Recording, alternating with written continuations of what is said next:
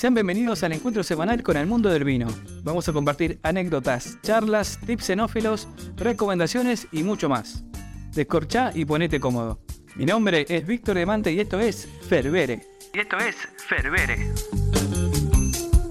Bueno, buenas, buenas y bienvenidos a un nuevo episodio de Ferbere. Acordate este podcast que estoy lanzando y eh, ya hemos tenido varias entrevistas y hoy tenemos visitas, en este caso en un lugar hermoso en Rosario que se llama Leonor, que si no lo conoces, te invito a que, a que lo conozcas.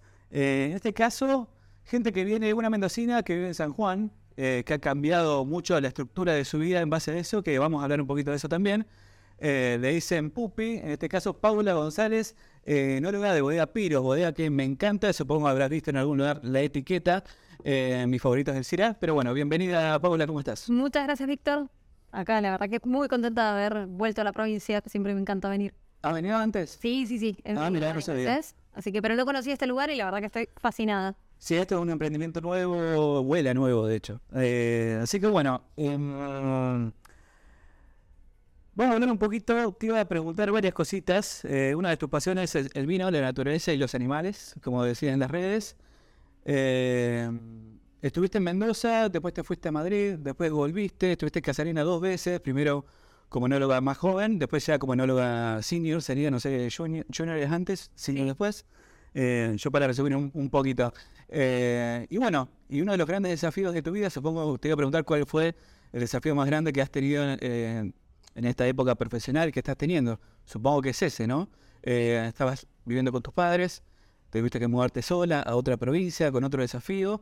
Con la gente de Sarentin, para les comento a los que no conocen, la gente de Sarentin tiene este, iba a decir proyecto, pero ya no es un proyecto, ya es una realidad, pero este emprendimiento también de en la zona de San Juan, en el Valle de Pedernal, eh, que no conozco, me debo ir una, una visita para ahí. ¿Qué fue eh, es, eh, tomar esa decisión? Bueno, sí, resumiste muy bien todo en el trayecto de los últimos 10 años, ha sido bastante movido. Como bien decías, soy mendocina, hace 6 años y medio que vivo en la provincia de San Juan. Pero bueno, mis primeros pasos fue en Bodega Casarena. Eh, comencé, como bien decías, de hecho, antes de haber terminado la facultad tenía que hacer unas prácticas y fui a la bodega. La verdad que en ese momento me ayudó muchísimo porque era estar en todas las áreas del proceso, una bodega súper chica, alta gama y, y nada, tenía la posibilidad de estar desde el viñedo hasta hacer la compra de insumos como botellas, corchos, en las elaboraciones. Así que bueno, de a poquito fui creciendo. También tuve la posibilidad en esos cinco años que estuve en Casarena de ir a hacer una vendimia a España, más precisamente en Madrid, en una bodega que se llama Comando G. Comando G, Comando G eh, por la garnacha, sí, una de las eh, cepas, eh, obviamente que tiene que ver más que nada el tempranillo en la zona, pero la garnacha también estos últimos años en Argentina, eh, como la criolla, creo que están teniendo su revancha. Antes era, recordemos que era para eh, uva granel, era, era más que nada para ese tipo de, de- cantidad y no calidad, y ahora están empezando a cultivar, a darle cultura, creo, todos ustedes los enólogos, para, como le pasó a la Bonarda en su momento también, eh, para hacer un vinos de calidad, ¿no? Sí, sin duda. Y la verdad que pude descubrir una variedad elaborándolas con otros métodos, quizás a lo que uno estaba acostumbrado acá. Me sirvió muchísimo. Así que bueno, también encontré y, y descubrí técnicas quizás novedosas que hoy en día las estoy aplicando en el momento de la vinificación, mucho remontaje por gravedad, eh, fermentación con racimo entero, cu- cuestiones que ya se venían haciendo, pero bueno, aplicado un poco hacia lo que estamos buscando hoy en día con este con esta línea de vinos de, de Piros. Bien, eso lo aprendiste todavía en Madrid. Sí, sí, sí, sí, lo fui profundizando. Pero bueno, bien como decías, eh, fue un largo trayecto hasta que en el 2016 me mudo a la provincia de San Juan para ir primeramente a Bodega Grafiña, cuando era parte del grupo Pernod Ricard en ese entonces, del 2016 hasta el 2019, que fue cuando me incorporo a Piros. Eh, y sí, como bien decías, eh, vivía con mi familia, el hecho de ser enólogo siempre digo, hay que ser dinámico en esta profesión, requiere viajar, descubrir, conocer. Eh, el mundo del vino te abre las puertas no solo a conocer lugares, sino a gente que, que la verdad que, que en las, con las personas que me he cruzado a lo largo de estos años me saco el sombrero. Increíble eh, la, la amistad, la unión que hay y lo que genera el vino. Buenísimo. ¿Tenés alguna cepa favorita? Sí, Cabernet Franc. Bien, ahora es la diva del momento, estamos en 2023, no sé cuándo vas a escuchar este podcast o a verlo, eh, pero bueno, es la diva del momento ya hace unos 4 o 5 años creo. Han tenido su momento todas, la Bonarda, la Tempranillo, creo que la, la, la Cabernet Franc está muy muy buena. y se están haciendo cosas muy, muy buenas. Em, te iba a preguntar, ¿qué tiene particular y diferente el, torra, el terroir o el terreno de, de lo que es, em, bueno, nuestra principal zona, que es Mendoza, y eh, San Juan? Bueno, Y el valle, obviamente. claro, sin dudas.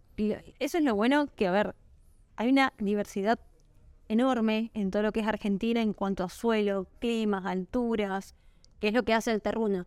Pero digo, tener la posibilidad de poder cultivar desde el norte, desde Jujuy hasta la Patagonia y desde el oeste, bien pegado a la precordillera, hasta la altura del mar, por ejemplo, eh, nos da una versatilidad, una paleta tan grande de estilos, que eso está bueno porque así como estilos hay consumidores.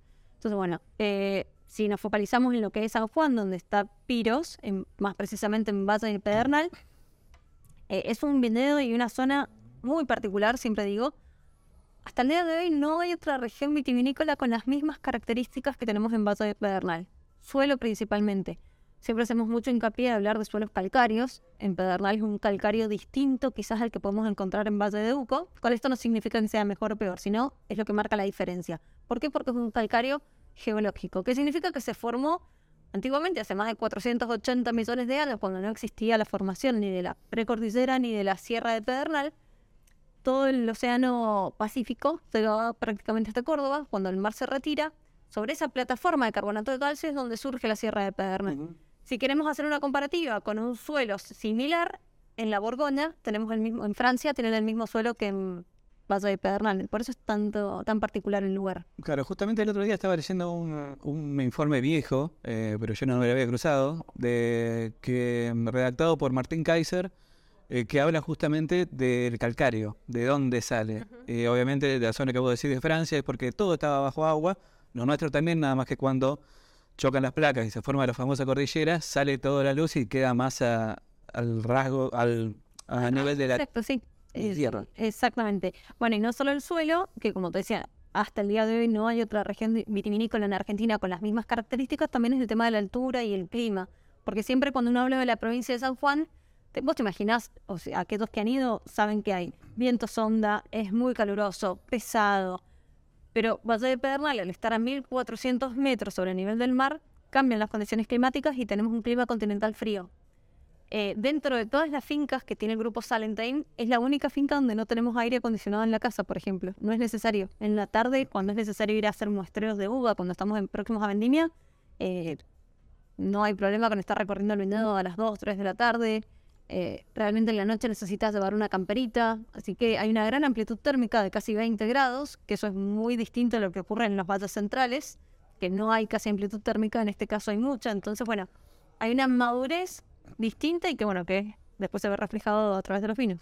Claro, me hace acordar mucho de dijiste marítimo. A la, hace, en marzo estuve en Mar del Plata y Mar del Plata está al lado del mar.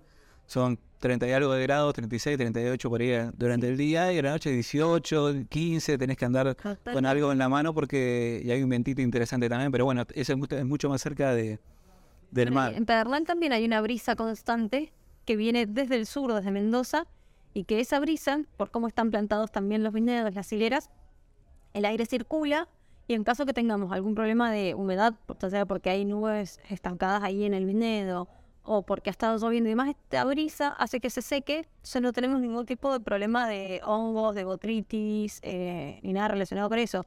Así que por eso es que también el viñedo, nosotros ya estamos en el final del proceso de transición, el año que viene pasamos a ser un viñedo orgánico.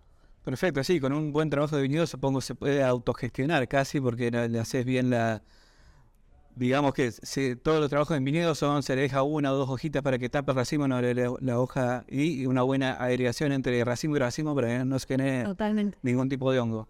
Em, para ir más o menos cerrando, eh, si tuvieras que definir los vinos, los vinos sanjuaninos como... o los vinos en general con personalidades, ¿cómo es el vino sanjuanino? El vino, hablando siempre de Valle de Pedernal, tiene mucha estructura, mucho carácter, mucha presencia. Son vinos que quizás no son fáciles de domar en un principio. A ver, entendamos esto que termina la fermentación y uno cuando prueba el vino, eh, quizás tiene unos taninos dulces, suaves, que cree que todavía tiene azúcar el vino, pero realmente no tiene. Pero después aparece ese carácter de estructura intenso que bueno, requiere su tiempo en barricas, de la microoxigenación. Barricas dejamos de lado, no me gusta hablar de barricas de primer uso, sino más bien barricas usadas, donde permita que la variedad se exprese más, que el terruño se exprese más. Así que son vinos que hay que entenderlos, aparecen mucho las hierbas aromáticas, jarilla, tomillo, orégano. Son hierbas que se encuentran, arbustos, que se encuentran de manera natural en el valle y que de alguna forma se ve reflejado. Tengamos presente que en el valle estamos súper alejados de toda civilización, son prácticamente dos horas desde San Juan Capital hasta el viñedo. Eh, no hay más fácil acceso, así que estamos en el medio de la nada y todo es, por eso nuestro, nuestro lema siempre decimos Piros naturalmente distinto. Claro, totalmente. Recordemos que Piros eh, en la zona de Pedernal se llama Pedernal por el tipo de de piedras que tiene, que tiene un nombre ahora no me acuerdo, sílice. Ajá, sílex, sílice. que se usaba antes para vos las frotabas y hacía chispa, ¿no? Piros tiene que ver con el tema del fuego. Que es la piedrita. Es la piedrita donde está el, el, el, encendedor que antes fumaba y ahora no, tengo. eh, pero bueno, eh, una pregunta que le hago en a varios enólogos se le dice eh, y me gusta hacerla. ¿Cómo pensás que va a ser el vino del futuro? En el sentido de, vamos a seguir con este estilo de vinos maderosos, vamos a ir por el estilo de vinos más sin tanta intervención, como está pasando, como decía, vinos eh, sustentables y todo lo que es el viñedo, biodinámicos y demás. Eh, primero te pregunto eso y después sigo con otro. Bien, no, para mí sí, sin dudas hay una tendencia eh, desde los últimos años hacia esto, buscar un poco más la interpretación del terreno, en donde sea el lugar que predomine en la copa, la variedad, y no tanto maquillaje en el vino, siempre buscando esto de levaduras indígenas, eh, siempre cuidándolo al vino, pero teniendo la suficiente capacidad de conocer el lugar para poder expresarlo en el vino. Sin dudas que también hay un nicho donde hay un montón de consumidores con esta paleta que yo te decía, que hay gente que prefiere eh, la madera, que prefiere alcohol alto, que prefiere vino filtrado, sin filtrar. Pero bueno, así como consumidores hay estilos, así que bueno, eh, está bueno también tener esa diversidad. Bien, y a nivel de del consumidor, del enófilo, eh, el estilo de vino de, Piros, eh, ¿va para algún recomendatorio en particular o es, un, de un paladar generoso y que todos pueden ser eh, bienvenidos bajo lo que es el estilo de Piros? No, no, sin duda que para mí, para cualquier rango etario, es lo que buscamos. También hemos tenido un pequeño cambio de estilo en los vinos desde que yo me incorporé a la bodega buscando esto que te estoy transmitiendo, comunicando, el buscar vinos frescos, buena acidez, eh, fruta, sin tanta madera. Eh, así que bueno, y así como no solo tenemos Malbec, estamos incursionando con más, variedades, Chardonnay, Pinot Noir, Cabernet Sauvignon tenemos plantado, así que próximamente también vamos a tener algún Cabernet Franc, eh, perdón, Cabernet Franc en el, portfolio, así que bueno, de a poquito vamos ampliando. Bien, tema maderas que dijiste al pasar, maderas usadas. ¿Tienen solamente barricas o tenés también fudres? ¿Usás huevos, los huevos de cemento que han vuelto?